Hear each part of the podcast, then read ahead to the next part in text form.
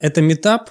Сегодня у нас в гостях Семен Черноножкин, предприниматель, президент делового клуба «Эталон» и экс-владелец бренда «Мозгобойня». Да. Сейчас владелец э, «Мозгобойни Санкт-Петербург». Привет. Привет. Тема подкаста, тема выпуска у нас посвящена такому вопросу, на чем нельзя экономить в бизнесе. Расскажи, пожалуйста, на чем ты экономил? Потому что, чтобы делать э, выводы о том, на чем нельзя экономить, расскажи, вот на чем ты экономил, вот та, та самая грабля, на которую ты наступил, может, первая грабля. Ну, я думаю, что прям самая большая грабля, если ее так вот анализировать из прошлого, я экономил на собственных силах. То есть э, есть большое желание периодически полежать, и хочется очень сильно полежать. И вот тогда появляется идея, что можно это кому-то отдать. А есть такие вещи, которые отдавать категорически не стоит, но особенно ответственность за то, что происходит в проекте. Вот. Ну, а мы однажды отдали такую ответственность, о чем мы, в общем, сильно пожалели потом. Вот. И, наверное, я бы ответил так, что это, наверное, самая большая грабля такая, что я сэкономил на, собственно, усилии продолжать делать то, что нужно делать. А чтобы было более, менее абстрактно, это касается чего? Это касается проекта «Мозгобойня» и нашего хорошего развития, такого динамичного, который мы э, ну, то есть несколько лет мы строили этот проект э, вместе, нас было четверо, и у нас получалось хорошо, у нас были, значит, э, развитие, экспансия, много городов мы открывали по франшизам, и в какой-то момент мы достигли точки какой-то, значит, насыщения такого, э, в которой, ну, наверное, и подскралась идея, что, ну, вот, в общем, можно что-нибудь больше самим не делать, нужно отдавать. И самый такой большой блок был, это блок продукта, блок э, упаковки этого продукта, маркетинга. Вот. И здесь появилась вилка. Либо мы эту будем компетенцию покупать, э, что стоило довольно дорого по оценкам, ну, в нашем представлении. Или появились вот, конечно же, сразу в ворота постучались нужные люди, которые сказали, пустите нас в дом. Мы все сделаем мы за все вас. сделаем по красоте. А мы пустили их в дом, нихуя они не сделали по красоте. Ну, вот, собственно говоря, не получилось у нас дальше двигаться вместе. Угу. А как, в какой момент вы поняли, что это была ошибка? Сразу? Ну, не, это, не или сразу. это отложенная не, история? Не сразу. Ну, конечно, отложенная. Момент, когда... Ну, в какой момент ты понимаешь, что ты не выбрал ненужную жену? Хм. Неправильную. В момент, э, когда она у тебя забирает 50% твоей недвижимости, например. А, в данном случае, конечно, не все так остро, не все так болезненно, как я, наверное, сгущаю краски, но тем не менее. То есть была компания, была динамика, был рост. В данном случае я ни в коем случае не снимаю ответственность с себя. Как раз и говорю, что я бы не стал экономить в тот момент, когда особенно все хорошо, mm-hmm. на том, что надо еще поработать. Mm-hmm. И в этот момент, может быть, требует еще больше усилий проявлять, чем... Бывает точка, ну, такое изобилие. Вот ну, то есть все хорошо, ну, ты, ты все да, держишь да, под контролем, да, как да, будто бы, но хочешь чуть-чуть да. расслабиться, куда-то полететь, выкинуть все из головы. Да, да, да. Ну вот, э, да, это часто. У предпринимателей есть такое понятие мана небесная. То есть они достигают определенного уровня денежного потока, и мне кажется, что так будет всегда. А есть микро- и макроциклы экономические, и точно так будет не всегда. То есть есть э, стагнация, есть э, от, откат аудитории, там, продуктовый и так далее. Необходимо ну, запускать новые, новые, новые циклы, каждый раз новые. И эти новые циклы связаны с новыми продуктами, с новыми рынками, с новыми языками, совсем новым. И в этот момент нужно понимать просто, как это делать. А, а если хочется полежать в этот момент, ну, надо полежать, как бы закатать рукава и продолжить. А мы в этот момент э, немножко... Ну, то есть все, все сложилось вот в одну кучу. То есть к нам пришли, нам сказали, что давайте мы этот вопрос решим, а мы такие типа и как бы окей. Ну, хотя на самом деле я вот когда шел сюда, я не об этом хотел говорить. Да? да. Интересно. Потому что, на мой взгляд, экономить а там есть еще на чем. Так сейчас мы к этому подберемся. Это такое, э, как бы личное, все равно интересно. Слушай, вот такой у меня вопрос ты зашел чуть вперед, на чем нельзя экономить все-таки на старте. Давай вот начнем. Я выписал, чтобы у нас были мини-подсказки, uh-huh. на чем вообще обычно экономят. Э, в порядке того, как не надо делать, я выписал. В общем, первое место это у нас качество, потом сервис, сотрудники, доставка, упаковка, сайт, социальные сети, реклама, офис и оборудование для работы. Ну, канцелярия и так далее. В общем, Вот это все, что так или иначе обеспечивает какой-то бизнес-процесс. Мне понравилось, особенно на, скрепках, если для бумаги экономить. Так. ну, Вот, на чем нельзя на старте. То есть, если мы только-только начинаем. Ну, Без э, чего можно обойтись? Давай так. Так или иначе, не, не без чего, потому что это замкнутая система. То есть э, система из целого состоит, э, система целого состоит из части элементов, которые все составляют это целое. Если вынуть продажи из бизнес-процесса, не будет бизнес-процесса. Если вынуть продукт из бизнес-процесса, не будет бизнес-процесса. Поэтому это спиральная динамика. Это определенная, как это вот называется, лучше а, плохая бета, чем поздняя альфа. То есть нужно выпускать продукт, несмотря на то, что он имеет огрехи, он имеет а, определенные недоработки, нужно его допиливать в процессе, потому что получается обратная связь от аудитории и так далее. А, При этом я бы выделил все-таки, наверное, со своей точки зрения ключевой момент, на который я акцентировал внимание всегда и продолжаю это делать, это люди. А, И в данном случае это не, именно не сотрудники, а в целом люди. То есть люди, как люди, которые э, предположительно должны получать выгоду, пользу от этого продукта, люди, которые этот продукт создают непосредственно, люди, которые являются командой. То есть вот э, не представляю я ничего, чтобы я мог сделать без, э, без людей внутри, потому что ну, ну, ничего ты не можешь сделать.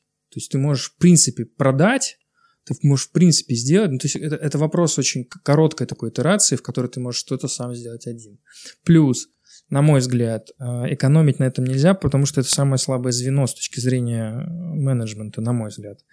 Э, То есть что такое слабое звено?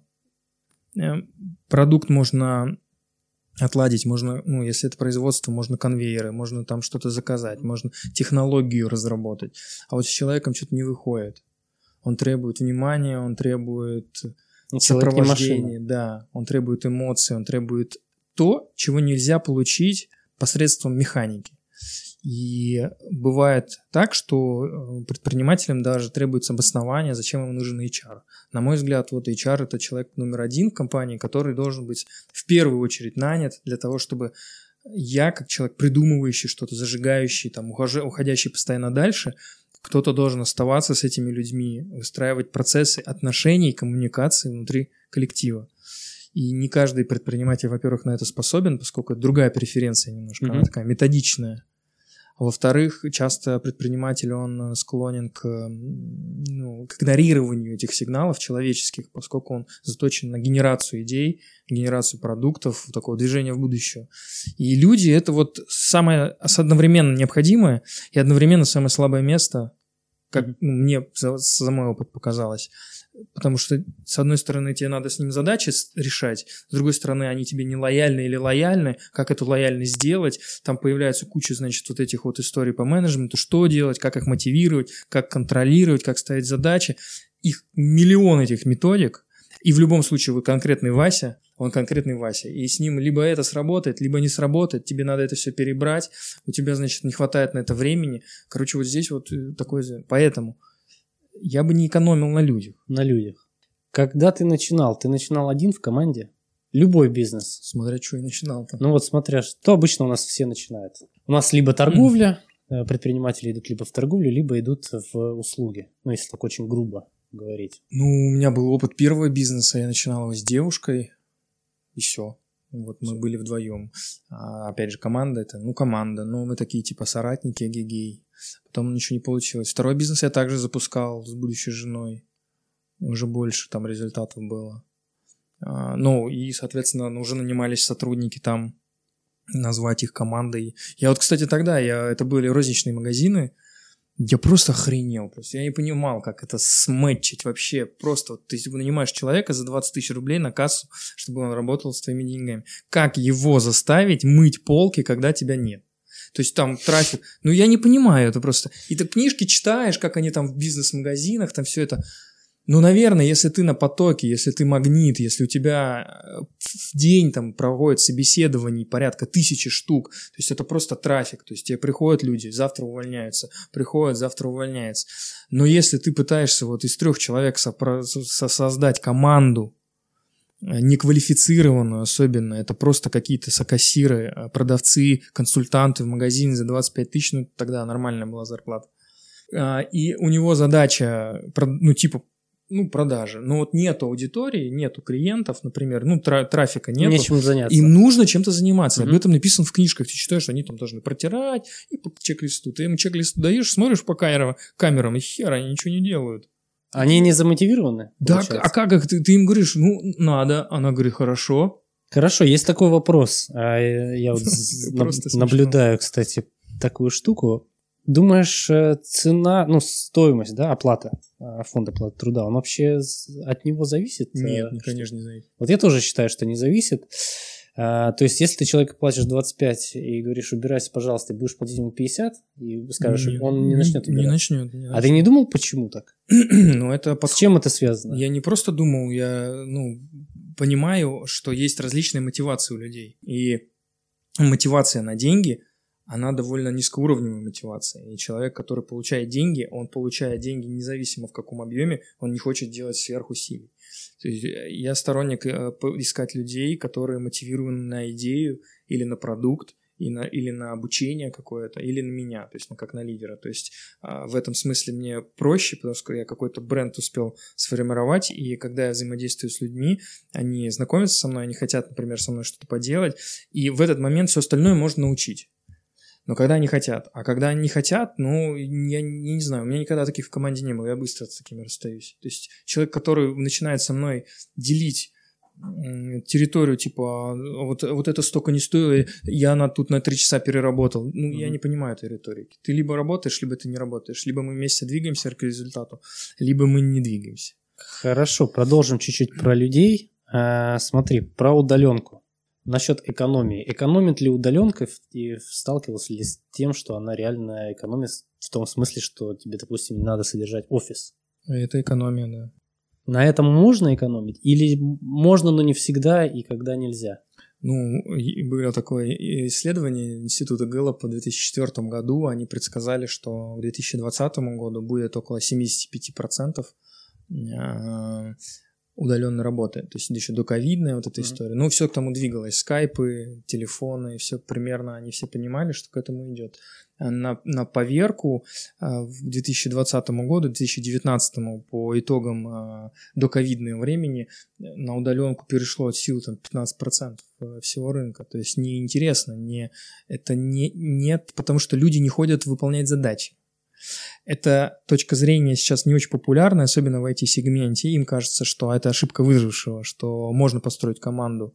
На мой взгляд, да, я все сейчас здесь гипотезы нарезаю, потому что, конечно же, это не последняя правда а, в инстанции, истина, да. А, мне кажется, что это ошибка выжившего, и что есть команды, которые реально удаленно работают. А, Скорее, чаще всего это именно IT, Чаще всего это механизмы такие контроля, в которых действительно ты получаешь э, результативность за таски определенно. Вот он выполняет там условно в этом agile, канбане, там я не знаю, как они там все это контролируют. Ну, вот все у тебя хорошо. Но там, где требуется креатив, коммуникация, взаимодействие, где люди действительно хотят получать вот эти вот свои поглаживания, необходимые им, пусть там позитивные, негативные. Вот я не знаю, как там работает это. Я не видел примеров. То есть в малом бизнесе я не вижу примеров того, чтобы все перешло онлайн. Все равно, а и ты как только вот по- посади ты продавца, консультанта, продавца вот по телефону, который разговаривает домой, он в несколько раз меньше делает. Падает абсолютно все. Показатели падают, как следствие его начинают менять, новый приходит такой, ну... Это бесконечно. Да, это Мгм. ухудшение, и люди понимают, что все равно надо встречаться.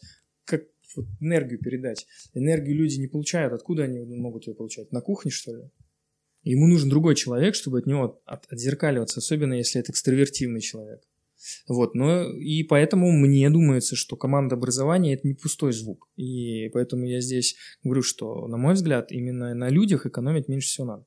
На практике же, если На ты практике, да. придешь предложить тренинг для развития сотрудников в компанию, тебя пошлют, скорее всего, нахер. Просто Потому что это не нужно. Потому что им кажется, что, во-первых, да, все все должны знать автоматом. Последний раз он учился сам в 10 классе, в лучшем случае, а то, наверное, в пятом уже забил сам предприниматель. Он не понимает пользу образования, сам он книг не читает, он не понимает, что в сотрудников надо вкладывать. А почему, секунду, вот ты затронул тему, что предприниматель э, прям вот, ну, вот он какой-то не, недоуч, как будто бы. Почему так? Это такая тенденция в России или только Я, или вообще Нет, везде? это по- мировая практика. Я как человек, представляющий швейцарскую тренинговую компанию 7 лет, я прекрасно понимаю, о чем я говорю. И, а, значит, а, это система обучения, которая не вызывает желание учиться, а учит зарабатывать оценки. То есть нас прекрасно научили достигать своих целей любыми Мгм. способами. Но любопытство и любовь к образованию, к изучению мира и повышению своих определенных навыков нас к этому не учат. Поэтому некоторые предприниматели проходят, конечно, порог. Он, он уже, когда у него 15 сотрудников, когда он понимает, что я не понимаю, что с ними делать, он начинает думать, начинает учиться. Вообще-то говоря, надо гораздо раньше. И я просто общаюсь с огромным количеством начинающих предпринимателей, и они не читают книг. Они не ходят на тренинг. У них все в Ютубе есть, пожалуйста, сиди, смотри. То есть э, это плохо, что есть в Ютубе? Или Нет, этого это неплохо, просто это говорит о том, что у тебя достаточно информации, чтобы ты мог развиваться, но ты этого не делаешь. То есть даже не смотришь видосики? Даже. И это, кстати, отвечает на частично на твой вопрос, почему 3% у нас Предприниматель. предприниматели. Просто потому, что я, мне, мне нужно готовое. То есть я, я бы что хотел? Я бы хотел из Китая взять дешевый товар и быстро его выложить на Wildberries. Мгм. То есть максимально простая модель это челночить. Я не хочу ничего создавать. Потому что, чтобы создавать, нужно, ну, нужно что-то, чтобы у тебя было в избытке, то есть рождалось. Откуда у тебя это будет? Если ты не читал никогда ни литературы, ни примеров, ничего, ну, это сплошь и рядом. И я думаю, что средний предприниматель, ну, современный, вот э, метят в 12 в книг в год те, кто реально вот они уже такие вот прокачанные. Ну, если честно, я вот, вот 12 в год, вот одна в месяц, она у меня вот должна быть. Ну да, Читаю. ну вот метят уже реально, которые вот как-то понимают, что вот, да, ну все-таки, ну как я еще могу знать, как что мне делать? Откуда я узнаю, что такое бизнес-модель? Откуда я узнаю систему маркетинга современную? Не говоря уж о том, что русская литература отстает. Но э, не делают, я не знаю, почему. Почему мы об этом говорим, я уже забыл. Мы говорим о том, ну, мы говорили про важность людей, и сейчас говорим по Про том- развитие про людей, да. развитие, да, да, да. Про Вот то, что вот они так. Я состою в деловом клубе. Если сделать опрос э, наших резидентов, которые некоторые оборачивают и больше миллиарда, учите ли вы своих людей, процент ответов именно, что да, учим, и спросить их бюджеты, это очень грустно. Просто грустно. Так, но с людьми а, всегда есть определенные нюансы, скажем так. Люди болеют, как минимум, ну и так далее и тому подобное. И развиваются, и не хотят развиваться. Помимо, если мы уберем, ну, представим ситуацию, что все с людьми в порядке, и у нас все работает с людьми, без чего мы можем обойтись, имея в штате прям самых классных ребят. Ну и вообще рядом с собой. Без чего, помимо Ну, людей, Нет, без чего мы сможем. Вот у нас есть люди, да, а вот без чего мы сможем. То есть люди есть, а вот на чем можем экономить? без себя.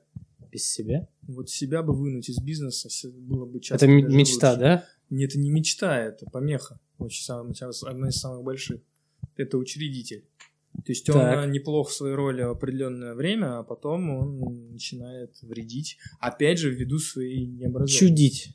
Есть такие. Чудить, да, чуд- вредить, не понимать, а, неправильно управлять. Понятие менеджмента у него в в голову он не понимает, что такое. Он кажется, что... А на простом примере? иначе. Э, Имеет ли ситуация, когда учредитель, получается, как будто бы пытается влезть в процессы, вот он нанял людей и пытается не контролировать их, а вот как бы показывать им, как надо, потому что он так думает, что так надо. Это мы вот про Э, это. в да, этом. У него, у него самая простая модель а, менеджмента, которую он перед собой видел дома, потом он видел в школе, потом он видел в институте. Она называется «говорить, как делать». То есть родительское эго-состояние говорит детскому эго-состоянию, как ему существовать.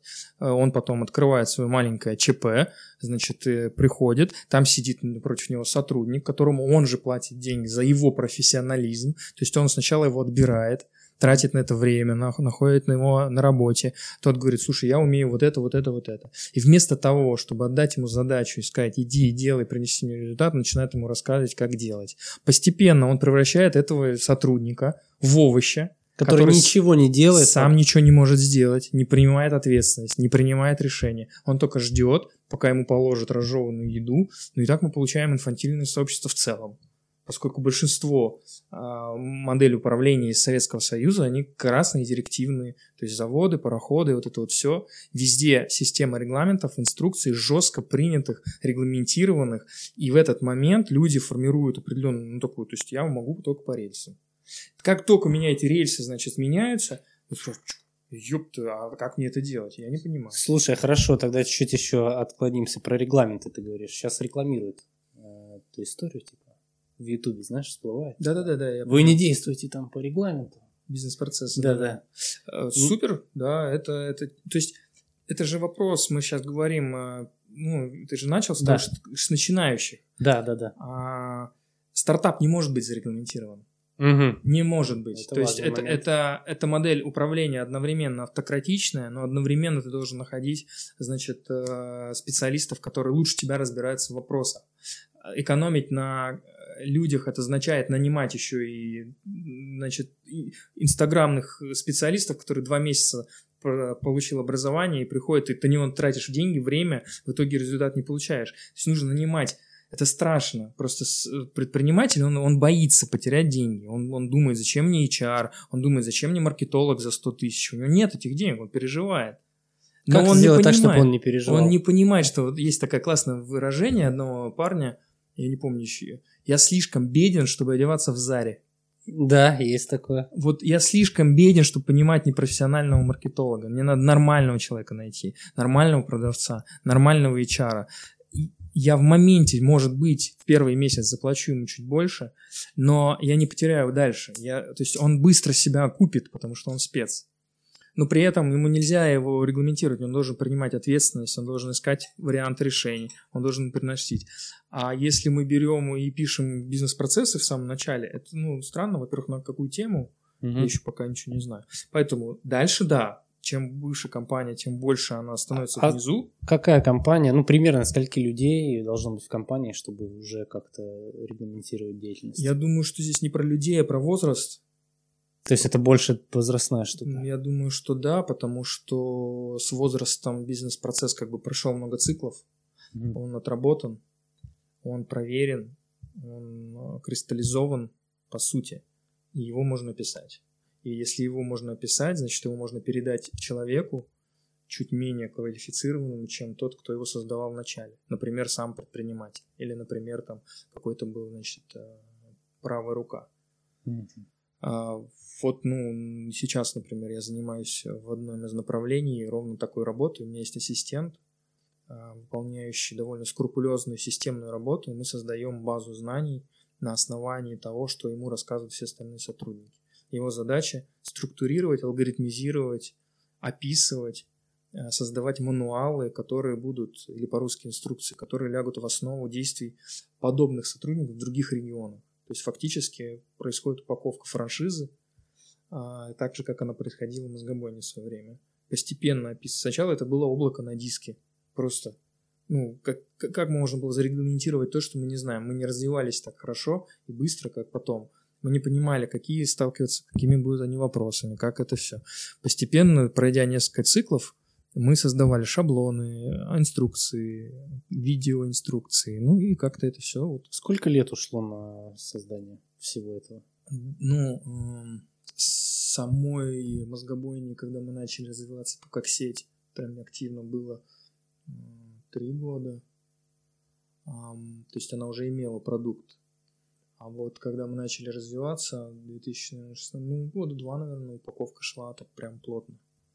И я надо- думаю, что она до сих, до сих пор идет просто по причине того, что что-то придумывается новое. То есть попытка запускать новые продукты всегда проходит вот эти вот те самые хади-циклы. То есть гипотеза выносится, Мгм. потом, значит, собираются данные, какие-то анализируются. И это же всегда цикл. Но если это держать и не выкатывать сразу у аудитории, то есть вероятность, что уже потом будет поздно. А ну вот это зарегламентировать, я не понимаю, как. Как можно стартап зарегламентировать? Все равно это же поиск вслепую. Вот такой Мгм. ты ходишь. Согласен. То есть э, и отсюда родился agile в целом. Как, как некая изменчивость постоянно вектора направления. То есть суть может можем, можем запустить одну идею, а вообще через год оказывается другой продукт. Мы нащупали, подытожив, да, не, не скорее не от количества людей, а от возраста процессов, процессов. непосредственно. И для каждого бизнеса, получается, этот возраст да, разный. Да. То есть кто-то может и там за полгода, условно да, говоря, да. превратиться. Есть э, бизнес-процесс разрабатывания бизнес-процессов. То есть есть всегда высокоуровневый бизнес-процесс, который называется поиск нового, например. Он тоже mm-hmm. может быть самой консервативной компанией, он может быть очень динамичным. Слушай, а про, если поговорим про маркетинг, ты коснулся так, про маркетолога mm-hmm. чуть-чуть. На маркетинге стоит сэкономить? В начале, вот если мы возьмем стартап. Можно. Можно? Без проблем. Э, за, за, не без проблем, а зависит же очень сильно от продукта, от очереди. Это может быть сильный бренд, это может быть уже э, дочка какая-то, это может быть мой личный бренд, который вытащит этот продукт. Есть блогер, который имеет 2 миллиона подписчиков, ему ничего не нужно делать. Просто постить. Просто постить то, что он запускает. И он может запустить линию одежды, и у него она будет коммерчески успешна. На маркетинг он не потратил ни рубля. А если мы возьмем обычного среднестатистического начинающего индивидуального предпринимателя? Ну, я не знаю. Если это, смотри, если это производство продукта, mm-hmm. это же работа с B2B или B2G, или ты на тендерах сидишь, это может быть без маркетинга. То есть ну, это, то есть на поставляешь, допустим, быть... овощи на да, да? Это B2B продажи, и у тебя и должен быть продавец, который там бегает, что-то там, в чем довольно может быть простой, если консервативный рынок. Ты немного заработаешь, и объем будет твой, доля твоя рынка будет очень низкая. Но э, мы же говорим сейчас не об этом, угу. мы говорим в целом. Но вот сэкономить на этом продавце у тебя не получится, он у тебя должен быть. Ну, либо ты Нет, сам... на людях мы не экономим, мы это уже отсекли. А, ну, хорошо. отсекли. Все, на маркетинге Маркет... можно, а, если... Опционально, да. То есть я думаю, что маркетинг является в некоторых моментах очень ключевым. Например, вывод приложения в App Store угу. определенно закладывает э, там, ну, десятки, сотни тысяч долларов на привлечение э, большого трафика потому что там есть понятная прозрачная математика, и туда инвесторы все это вшивают. Но если говорить про какое-то, ну вот наше мероприятие, например, там мозгобойня в свое время, ну, ну, ну практически 0 рублей там было запуск.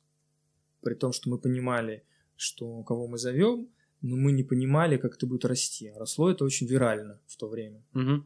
Получилось стык потребности, продукта, реализации и мы вкладывали, конечно, там по 5 тысяч рублей в посты какие-то, значит, э, афиши.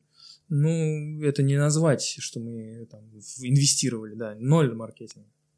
Есть предположение, что есть продукты, которые по-прежнему так могут закупаться, э, запускаться.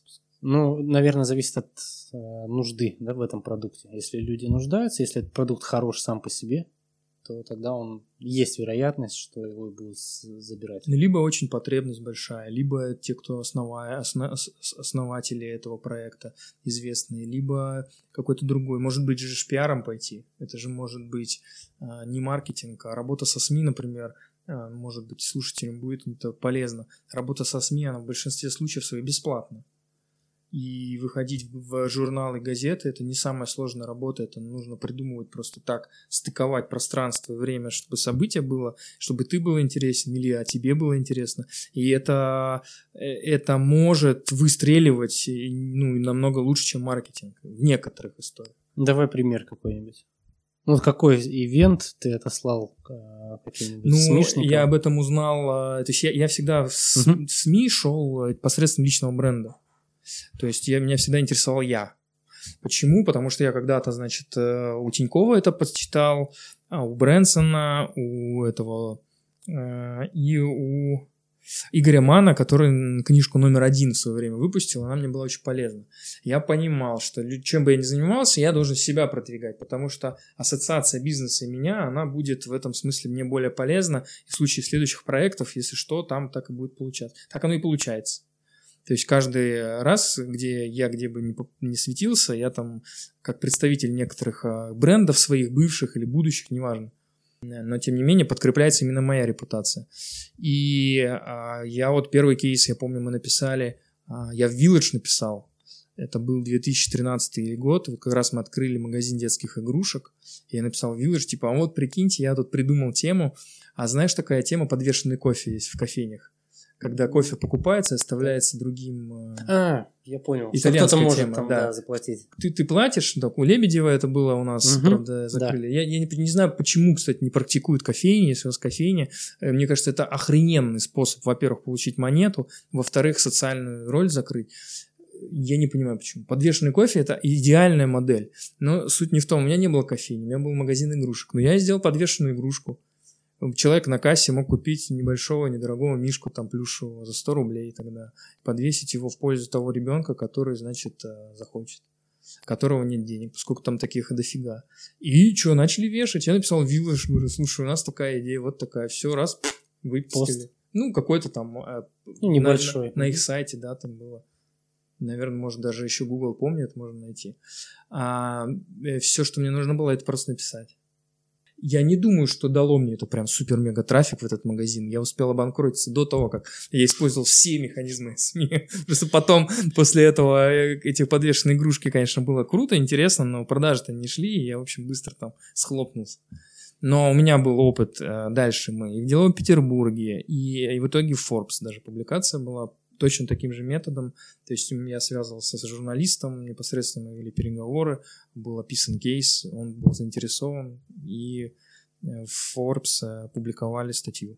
Главное, чтобы было интересно. Да. Слушай, а про, про банкротство. Э, вопрос такой. Если ты занимаешься делом, и вот не идет, типа, стоит ли отказаться сразу или стоит продолжать? Вот тут такой, ну, момент, у некоторых просто триггерит, знаешь, вот, например, у меня был офис, э, где я арендовал, и мне было тяжело, ну, прям тяжко тащить этот офис. То есть он мне был не нужен. Впоследствии вообще, то есть я без офиса, да. Но я вот цеплялся за него, как будто бы, как будто бы я подумал, что он мне важен в тот момент. И вот есть такой момент, что если ты от чего-то откажешься или вдруг все закончится, то будет вообще конец. Да. Вот как как с этим справиться? Ну, раз уж мы все равно про бизнес, то вот момент вот этот. Я по совместительству еще философ, вот такой практикующий. Вообще-то ты спрашиваешь э, буквально следующий вопрос: а как перестать бояться смерти? То есть отказ от себя, отказ от своего я, отказ от вещей, которыми я обладаю, отказ от своих характеристик, отказ от, себ- от того, какой я бы мог, или о- о- о- от, то- от того, как я себя представляю сам, это и есть тот самый символ смерти, который в обществе называется. То есть смерть это не то, когда я умираю а, физически, а это всегда от, э, процесс распада того, что у меня есть. И вот это очень страшно. Это страшно. Это предпринимателю страшно. Он лезет в кредиты для того, чтобы сохранить лицо. Мужик лезет в кредиты, чтобы сохранить лицо перед девушкой. Он начинает ей покупать то, что она хотела бы, но у него Ну, нет на это еще не средств. заработал. Да, или он не может себе признаться, что ей признаться, что он не заработал. Он хочет сохранить лицо. А на самом деле это боязнь смерти. Это вот и есть она. То есть вот в символьном поле это значит, что я боюсь умирать. И, конечно, когда у меня забирают рубашку, я стараюсь ее сохранить. Нахрен мне эта рубашка не нужна? Ну, я, у меня и так еще их 10.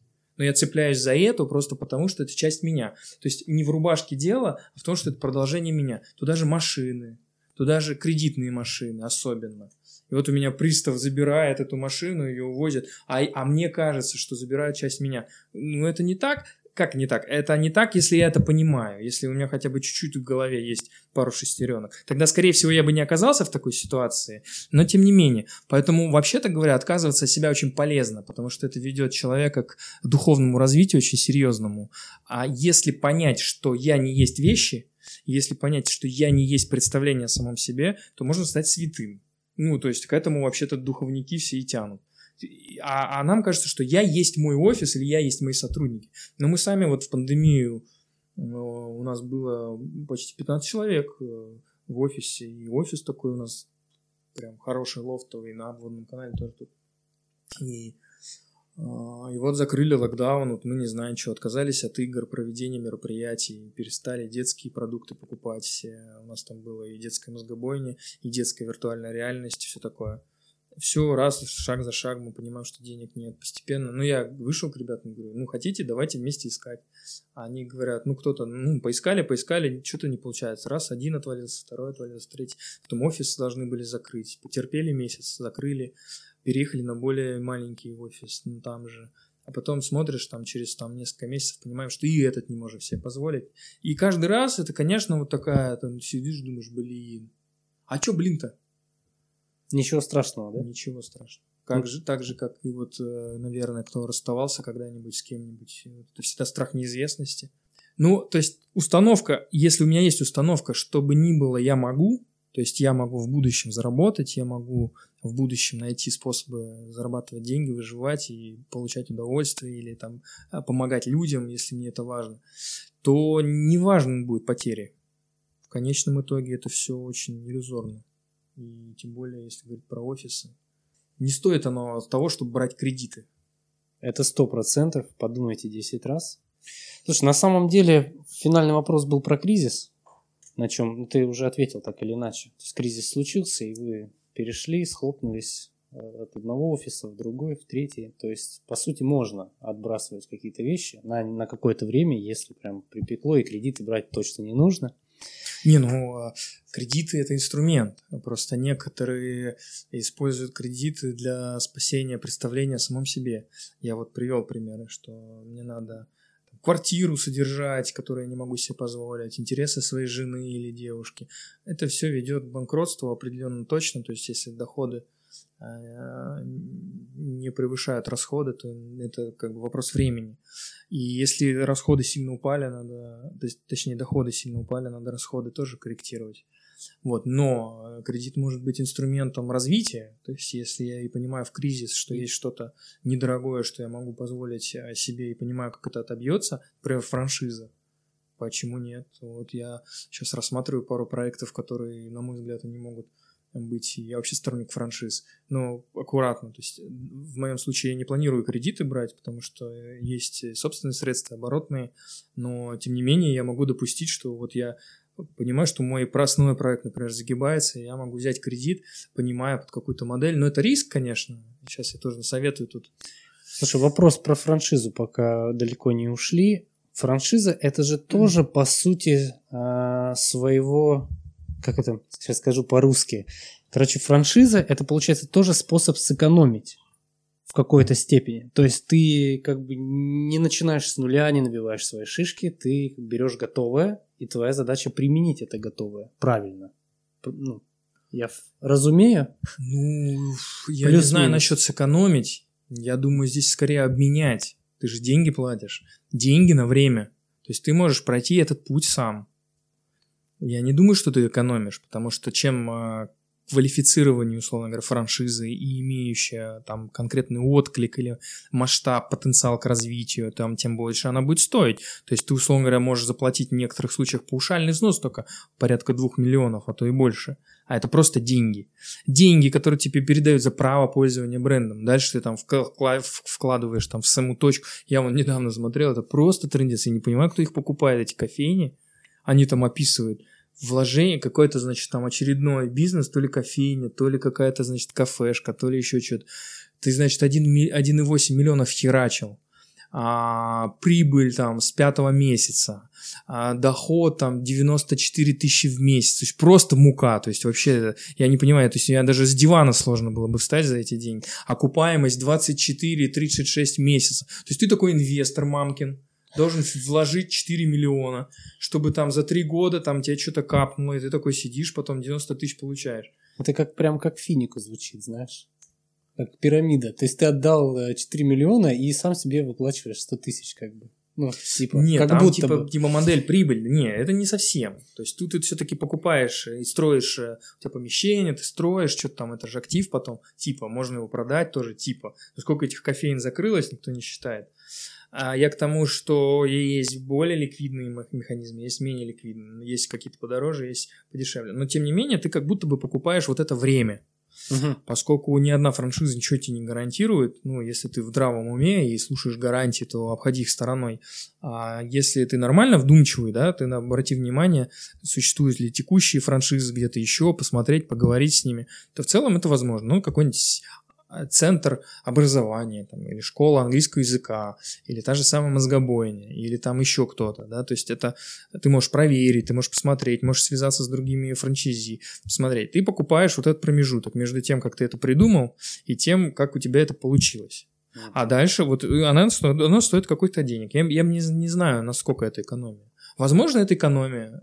Может быть, ты, у тебя вообще бы ничего не вышло. То есть, Может может, может быть, я настолько глуп, да, чтобы Да, может, придумать. погорел. Ну или не хочу, например, Ну да. думать. Да. Что сейчас, блин, как назвать кофейню, надо сделать это, надо придумать логотип, нужно нанять кучу людей, выработать стратегию, купить мебель, и ты такой думаешь, а, либо покупаешь уже франшизу, которая говорит тебе, будет мебель вот такая, Да. будет вот это вот Конечно. такое. И ты Да. В парадигме инфантила, получается, берешь и делаешь то, что тебе говорят. Берешь, делаешь, И насколько таких людей можно назвать бизнесменами? Да сгорю я в аду за такой вопрос. Да нет, почему? Это бизнесмены, почему нет? Ты все равно привносишь свою энергетику в франшизу, она не будет такой же, как она была бы в другом городе или в другом, значит, у другого владельца. Там есть что делать, там есть куда прикладывать бизнес, поэтому наоборот, кажется, что франшизу взял и все работает ни хрена, продажи всегда за тобой, это основное. И вот а, те ребята, которые ведутся на а этих франшиз, просто выпускаются теперь как пирожки. Каждый второй решает, что он франчайзер, и, значит, продав три своих контракта, он думает, что это сейчас упакует и передаст. Нифига подобного. Мало того, они еще и гарантируют э, средства. Вон этих скандалов сейчас в Ютубе, пожалуйста, даже у Портнягина одного в портфолио там целый десяток. И а, я, поэтому я бизнесмен, потому что она должна заработать. Она должна заработать с моей командой, с моим способом нанимать людей, с моим способом их мотивировать. И самое главное, это сбыт. Потому что сам по себе продукт, лежа на вот этом столе, он никуда не денется. Мне нужно эту франшизу показать, рассказать, презентовать в нужном месте, даже если это маркетинг, и даже если тебе дают маркетинговый план, от того зависит, от какой ты копирайтер, какой у тебя креатив внутри, чему ты учишься, в том числе готов. Я, я просто представляю, что такое франшиза. Ну, мы, я а, цел- одну сам упаковывал, сейчас вторую упаковываю, именно деловой клуб. Я понимаю, какой объем там информации. То есть ты, будучи э, человеком, который хочет запустить этот бизнес, ты должен быть хотя бы тем, кто способен это освоить. Поэтому э, максимально крутые франшизы требуют не просто там тебе передали, значит, э, ссылочку на учись, а ты попробуй Дудат пиццу купи. Хрена два, там ты должен соответствовать, тебя отбирают, куча кому отказывают. А в франшизах остальных, если вам не отказали, если вас пора- не проэкзаменовали, можете представить качество и самого продукта в том числе. То есть это должен быть серьезный отбор, соответствие ценностям. Как я могу быть уверен, что ты несешь такую же идею, как в продукт заложен? Да, вот и ключевые франшизы, они такие а, хорошие, качественные, но они стоят до хрена денег сразу. Потому что это все требует обслуживания, это снижает конверсию, это уменьшает количество чеков и так далее. Слушай, Поэтому ну- здесь можно сэкономить с одной стороны, с другой стороны... Ну, время. и- Ты покупаешь себе время. Да, но не факт, что ты не покупаешь себе гарантию за это. Ты можешь также не получиться у тебя может. Может быть, вот у нас франшиза была вот VR, детские эти уроки ви- виртуальной реальности, которые в основном имели сбыт э, в школах. Ничего, 2020 год, все закрыли, до сих пор школы вообще на расстоянии пушечного выстрела не подойти. Никому не продать. Вообще ноль, зеро просто. Дырка от бублика, ничего. Ну, И что с этим делать? Ничего. Все, зафиксировал убытки, привет, Вася, идешь дальше. Ищешь что-нибудь потверже. Например, гравий. Слушай, а что бы ты посоветовал? а, Ну, ты сегодня надавал советов достаточно ну, для наших зрителей или слушателей. Что бы Мгм. ты посоветовал? Для вот с чего начать, если ты ленивый предприниматель? Ленивый, вот такой ленивый предприниматель, но ты как будто бы устал уже сидеть на диване и хочешь свои вот, э, вот эти вот уютные прибыли, небольшие, но уютные, хочешь из них вырасти и дальше. То есть тебя вроде как будто все устраивает, но ты хочешь дальше. Но ты при этом ле- ленивый. Как побороть лень? Давай все-таки портрет сформируем, к кому мы обращаемся. То есть у меня есть бизнес, Да, ИПшечка, да? да. Что-то я там зарабатываю. Ну, тебе хватает. Мне хватает. Даже на подарки там жене там как есть я в плюсе. Ты в плюсе, да. Долгов нет. Долгов нет. Но А чё может быть хочу? какой-то кредит. Но ты как будто бы хочешь машину поновее, квартиру побольше, как будто бы. Может быть, ребенок рождается, и надо что-то делать. Ну, то есть есть же такая зона комфорта, ты вот в нее попал, и ты в ней сидишь. Но она не, небольшая. То есть, ну, допустим, там 300-400 в месяц. Ну, ты сидишь как бы, ну а зачем напрягаться, если все работает? Ну, я бы начал с книжечки все-таки, с какой-нибудь. С какой? Первая книжечка. Потому что первая мысль у меня здесь, если надо с чем-то что-то делать, то уже это делать не надо. То есть э, уже я в такой ситуации, в котором мне то, что я делаю, оно либо не очень интересно, либо безразлично. То есть не надо, не надо пытаться а, быть спортсменом, особенно Мгм. в проектах, которые часто сопоставимы с жизнью. Например, личные отношения. Например, вот э, проще всегда через примеры. Вот, например, личные отношения. Я завожу отношения с девушкой, встречаюсь, знакомлюсь. У меня же нет идеи притворяться перед ней. Ну, некоторые пытаются, не- недалекие ребята, ненадолго их хватает, потом они открывают свое истинное лицо, например, там он я прошу прощения, все мужики при всех самых красивых женах рано или поздно начинают пердеть дома. Ну вот такая жизнь. Сколько ты можешь это терпеть? Ну, ну не знаю, какое-то время. Но потом будешь пукать. Да? И нормально да, знать об этом. И с одной стороны, она должна быть зрелой, чтобы понимать это. Потому что иногда можно и услышать от нее. В ответочку. Да, ну. То есть притворства, да, здесь нет. И как в бизнесе то же самое. Не может быть притворства, если мне продукт не нравится. Если моя команда меня вот здесь, если я ну, просто не хочу в офис идти, просто потому что они обезьяны выпили всю мою кровь, если я их тех ненавижу, если я в продажах ничего не понимаю, мне неинтересно, я могу, наверное, предположить, что в целом не моя тема. Ну и что? Я, может быть, скульптор, я, может быть, то есть первая мысль, которая должна возникнуть, а я почему уже на диване? Мгм. Потому что предприниматель, если он предприниматель, реальный предприниматель, он предпринимает не потому, что ему сказали или потому, что 100 тысяч, а потому, что он в тюрьме предпринимает. Есть на эту тему, кстати, книжка, а, история, называется «Сырок». Бою Александров. Все вы эти сырки едите, а он написал книжку. И вот он там рассказывал. Он был предприниматель тогда, когда предприниматель не существовало еще. Сажали людей. Все в Советском Союзе Да, запрещено. просто да. сажали. Кто Вот из молодежи, сидел. кто не знает. И он там напильники продавал. А у нас это предприниматель какой? Ну, Слушай, ну налоговая база слой. Да какая нахер налоговая база? Ты либо предприниматель, либо нет. Поэтому, возможно, что на диване ты просто уже по причине того, что есть поинтереснее твоей жизни вещи. И, наверное, их достать гораздо интереснее, потому что там ты будешь бесконечно рад, бесконечно развиваться, бесконечно получать результаты. Поэтому я думаю, что идея про то, что всем нужен бизнес, Это а, утопия. Это утопия.